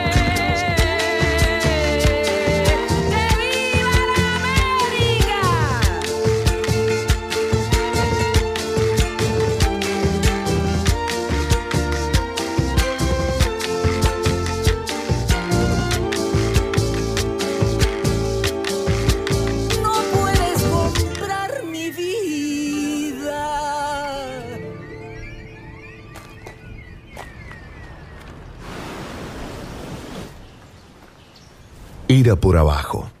El espacio deportivo de la 1110. Era por abajo. Ezequiel Fernández Murs, Alejandro Wall, Andrés Burgo. En la 1110. Lo de la inferiores cuando les hacía traer el, en gimnasia, ¿cómo era el, el boletín de calificaciones? Y Ah, recién sí. entonces veíamos si jugaba, ¿no? Seguro, el fin de semana. O, o si Contá tenía eso. alguna falta, eh, como en la semana, no podían jugar los fines de, de semana. ¿Pero lo aplicaba de verdad? Seguro. Había muchos técnicos que me tiraban la bronca. Más, me miraban de reojo. Porque el mejor casi, casi siempre no estudia. Sí, claro que no estudia. ¿Cómo le decías a los jugadores en principio de cada temporada? ¿Compraron el libro? ¿Compraron el cuaderno y el libro? ¿Compraron? ¿Por qué le decías eso? Y porque era una forma de, de como es de, de que el chico vaya queriendo aprender. ¿Cómo no apostar a alguien que piense mejor, que tenga una Seguro. estructura de pensamiento Claro. enriquecida por Pero el si, estudio? si usted la ve, la mira, la ve, dice, ah, sí, este es un trabajo de este tipo. Claro. Ya está.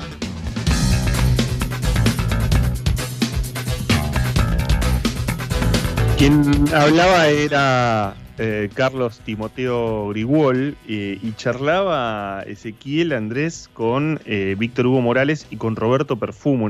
Hablemos de fútbol eh, en ESPN. Dos cuestiones de esto. Esta semana falleció Carlos Timoteo Grigol, un hombre que, bueno, de, de los que ha influido muy fuerte en el fútbol argentino, en Ferro sin dudas y en gimnasia.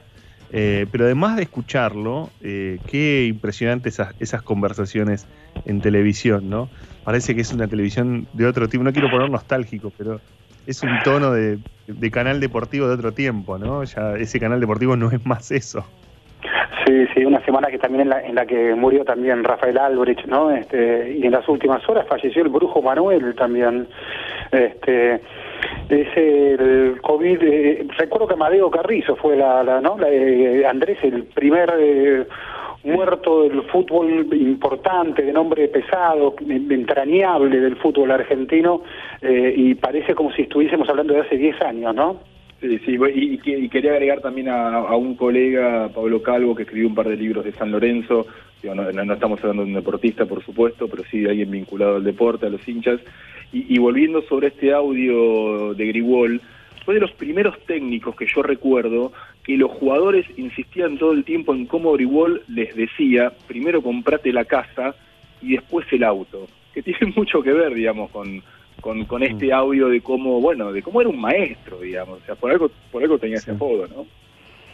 Sí, y, y en una línea, en un- porque claro, eh, Grigol en su momento, ¿ustedes se acuerdan de, de- de aquel, aquellos gritos de- del colega Ale Fabri, eh, payaso mediático, ¿no? en, en, en Sports, en la discusión con Pagani, porque lo que contaba Alejandro Fabri era que en Clarín Deportivo eh, no se podía elogiar a, Ferro, era una, una cuestión de, de mirada también futbolera, también de negocio, porque eh, Ferro no era Boca, Ferro no era River.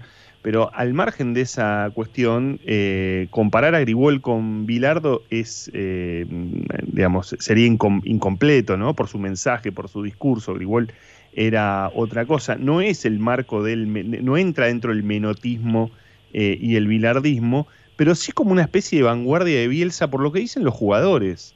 Esto que dice Andrés, ¿no? Jugadores que, eh, que todo el tiempo dicen, Grigol me enseñó esto, Grigol me enseñó lo otro.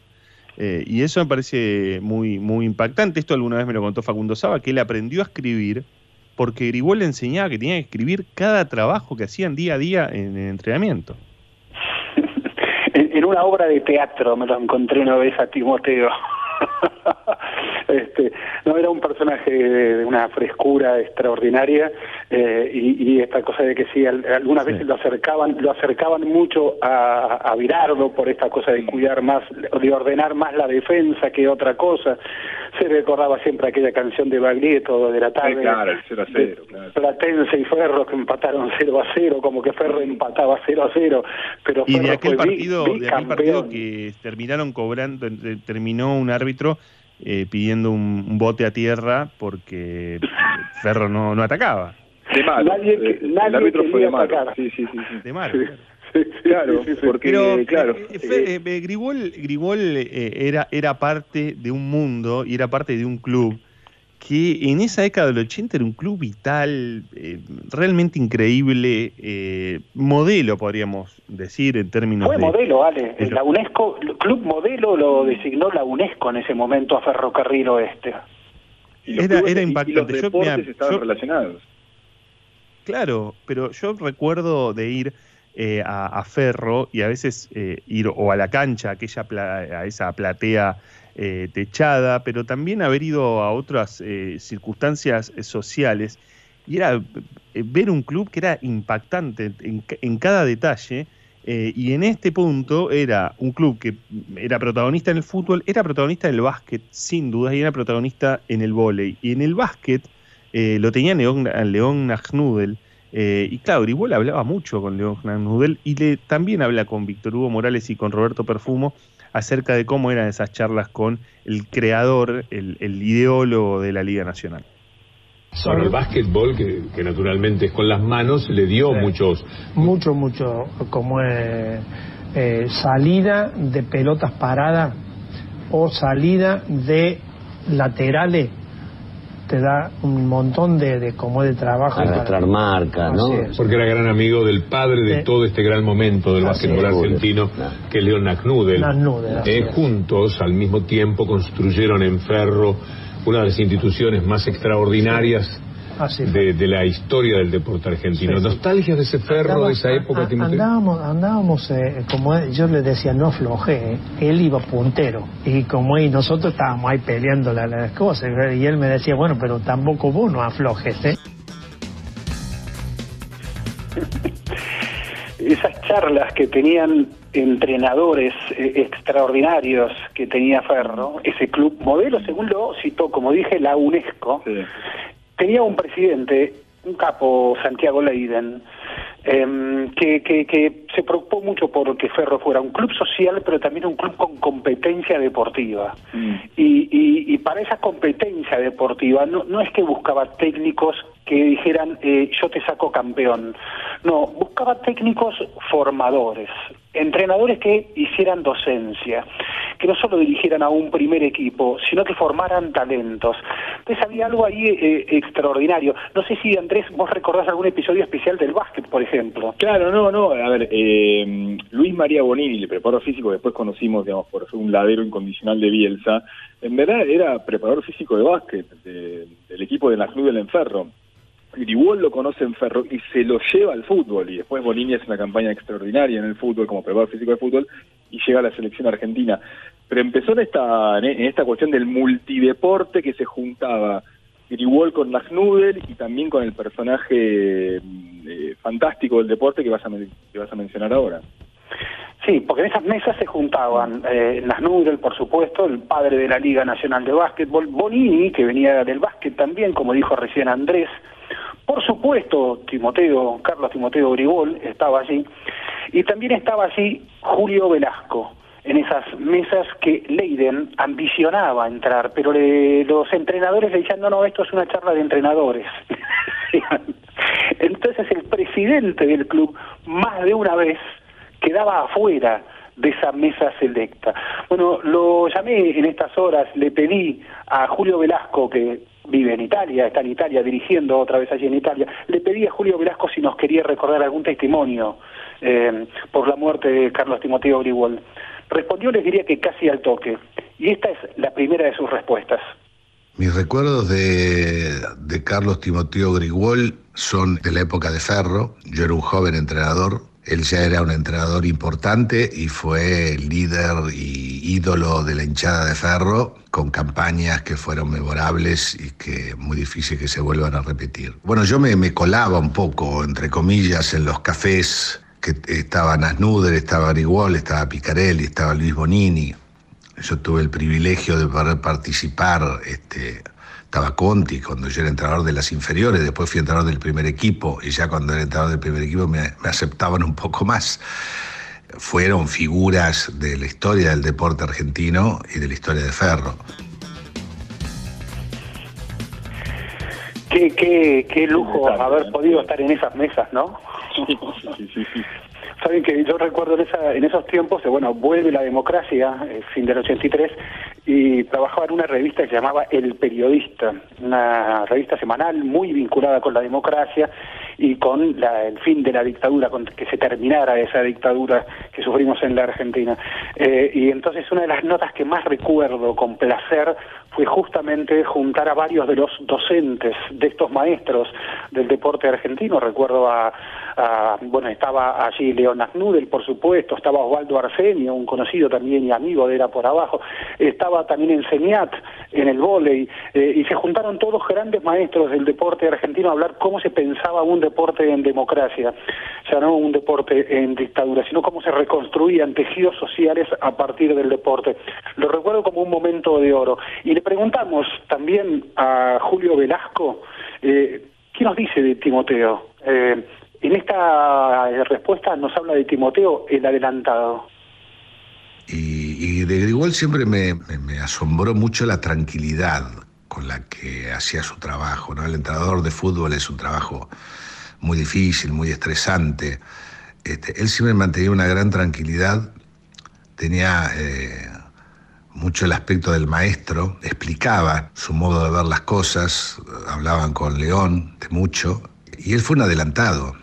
Fueron de esos técnicos como Subeldía, esos técnicos que, que adelantaron muchas cosas del fútbol moderno, muchas de las cosas que, planteaba Grigol hoy las hacen todos los equipos y en ese momento parecía de una cosa que se podía hacer solamente con los clubes chicos. De hecho, él después tuvo dificultad hacerlo en River. ¿Por qué? Bueno, aceptar que todos los jugadores tenían que hacer pressing, que todos los jugadores tenían que desmarcarse, este, un juego de donde la parte física era muy importante, la organización era muy importante, el sistema era muy importante, parecían cosas que coartaban la, el talento individual, la creatividad individual, y es una vieja vieja discusión en Argentina, ¿no? Que, que parece que un sistema va contra la- la- las capacidades individuales, en cambio es al revés, ¿no? Cuando un sistema funciona, los jugadores de mayor talento tienen más tiempo y más eh, espacios para desarrollar su creatividad. Y bueno, así fue que hizo las campañas que hizo, así fue que dejó una, una marca indeleble en, en Ferro. Claro, marca indeleble en ferro, marca indeleble en gimnasia, que lo recuerdan en estas horas. Em, pero ¿y en River cómo fue la experiencia de Carlos Timoteo Grigol? Andrés, te lo pregunto a vos. le, agarró un River muy difícil porque porque River venía a ser campeón de América, campeón del mundo con eh, Héctor Beira. Eh, Santilli cree que se le va de las manos la relación con el plantel y claro, lo contrata lo contrata Grigol que como dice Velasco en este caso tenía a- al grupo de Ferro eh, en un puño, pero este River era un River de, de, de caciques, estaba Ruggeri, estaba Pumpido, estaba el negro Enrique. Vos sabés que Ruggeri, a tiempo después, diría que le costó mucho engan- engancharse con Grigol y que cuando se engancharon ya fue tarde. Digo, fue Racing el que elimina al River de Grigol en la Supercopa del 88, que era un River que empezaba, empezaba a recuperar. Pero bueno, ya fue tarde y, y Santilli, el presidente, no, no, no, lo, digo, no, no lo sostuvo, solamente duró un año, Grigol, y bueno, después vino Menotti. Y no le fue bien, la verdad que no le fue bien. Y yo me enriquecí escuchando esos dos monstruos como Grigol y Nasnuder, donde me, sirvió para ir pensando cuestiones que iban más allá del voleibol, que eran sobre la metodología del entrenamiento, sobre el modo de manejar ciertas cosas. Eh, yo veía entrenadores que miraban siempre al futuro, no miraban solamente los problemas que, del momento, sino una visión. Y eso a mí me, forjó, me ayudó mucho a, a transformarme en, en, un entrenador este, importante y yo le estoy muy agradecido. Le estaba agradecido, nos decía Julio Velasco, a, a Grigol por cómo lo influyó a él. Eh, y te quería decir, Andrés, que me tocó este, cubrir buena parte de, ese River de Grigol y que recuerdo algún jugador que, a ver, porque la discusión era como que, claro, era un plantel difícil con muchos caciques y un plantel que venía de ganar todo, era un equipo que venía de ganar todo. Entonces esto obviamente coloca a los jugadores en una posición un poco más de poder. Pero a su vez, otro jugador me hizo una lectura en ese momento que eh, no quiso ser camarillera, no quiso hacer de esos vestuarios que se complotan contra un técnico. Él me lo explicaba del siguiente modo, me eran dos mentalidades distintas.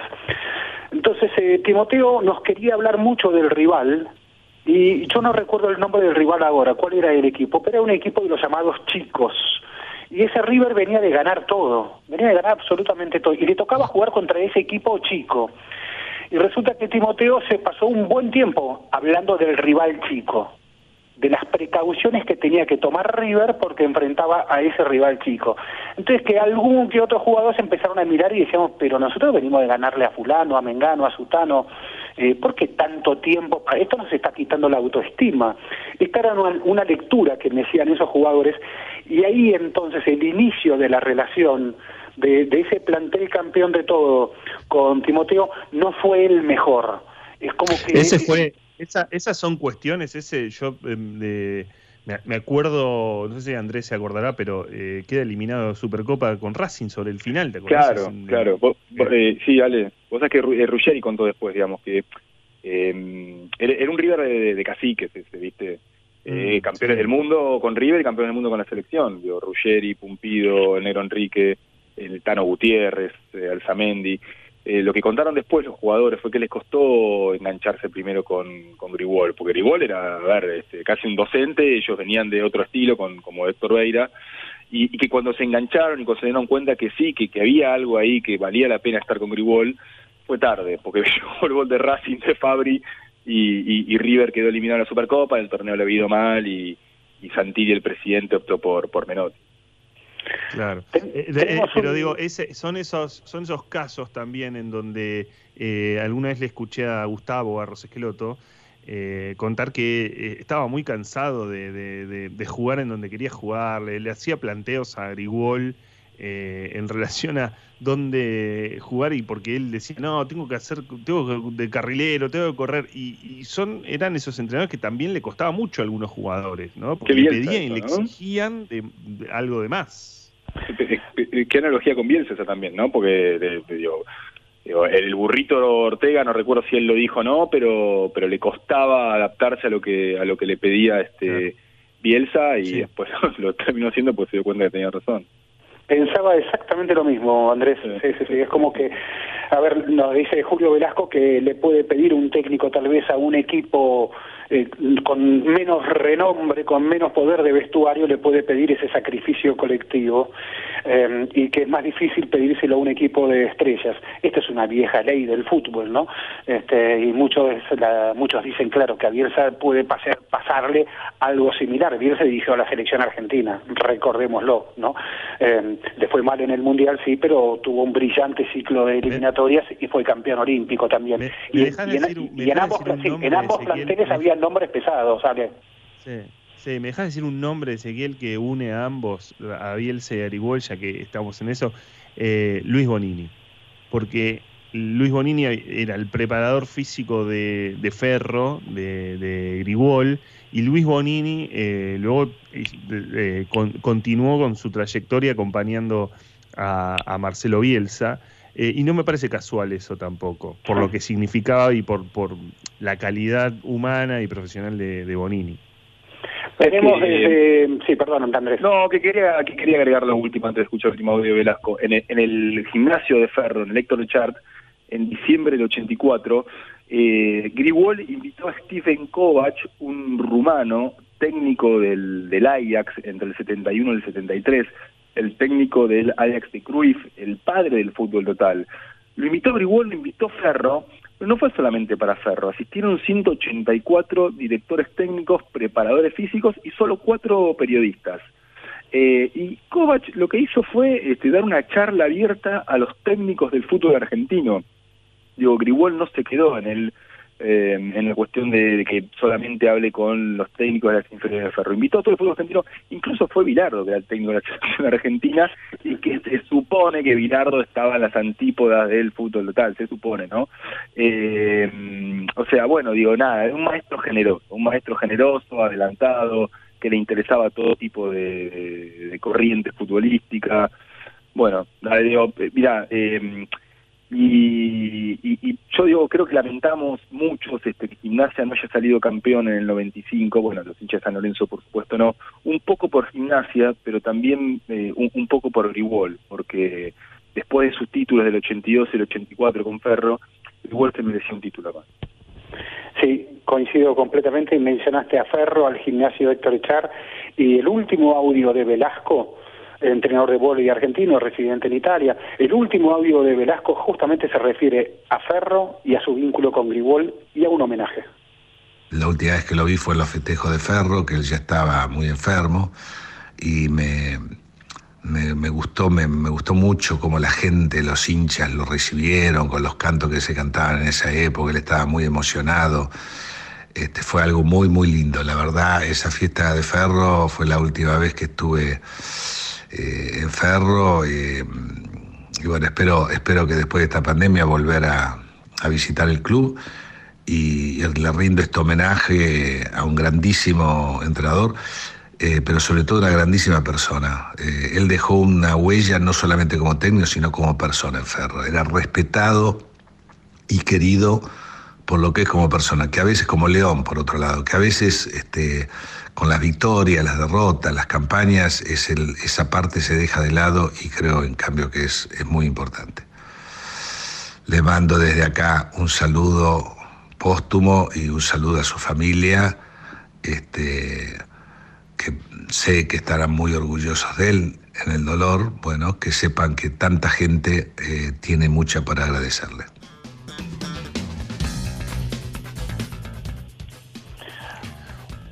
Alejandro. Un lujo, sí, un lujo de era por abajo eh, este, este testimonio de eh, Julio Velasco en relación a, a, y a lo que significa, a lo que significa también el, legado de Grigol, el legado de ese ferro, el legado de León Nagnudel, que eh, por réplicas, de manera directa o indirecta, lo seguimos viendo porque eh, Andrés, Ezequiel, eh, tenemos otra vez tres eh, jugadores argentinos en la NBA con la incorporación de Luca Vildosa a los New York Knicks, con la, gran aparición de Gabriel Deck en Oklahoma, con buenos números, es cierto, con un equipo que, venía y que atraviesa todavía sus golpes, pero tomando el protagonismo, y con el enorme crecimiento de Facundo Campazo eh, en Denver eh, Nuggets, mm, con mucho más minutos, mm, superando sus números.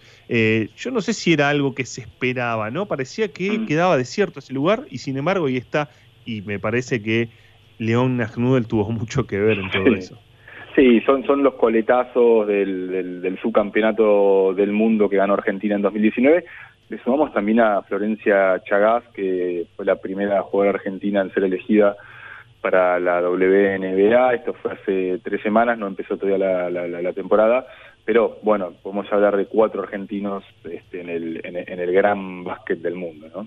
Sí, y le sumaría un próximo quinto que tiene por lo menos un preacuerdo, el pibe cordobés Leandro Bolmaro, que está en Barcelona y que ya también tiene un preacuerdo para ir a, a la NBA. Les propongo el último corte y luego el cierre.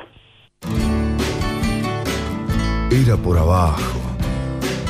Ezequiel Fernández Murs, Alejandro Wall, Andrés Burgo, en la 1110.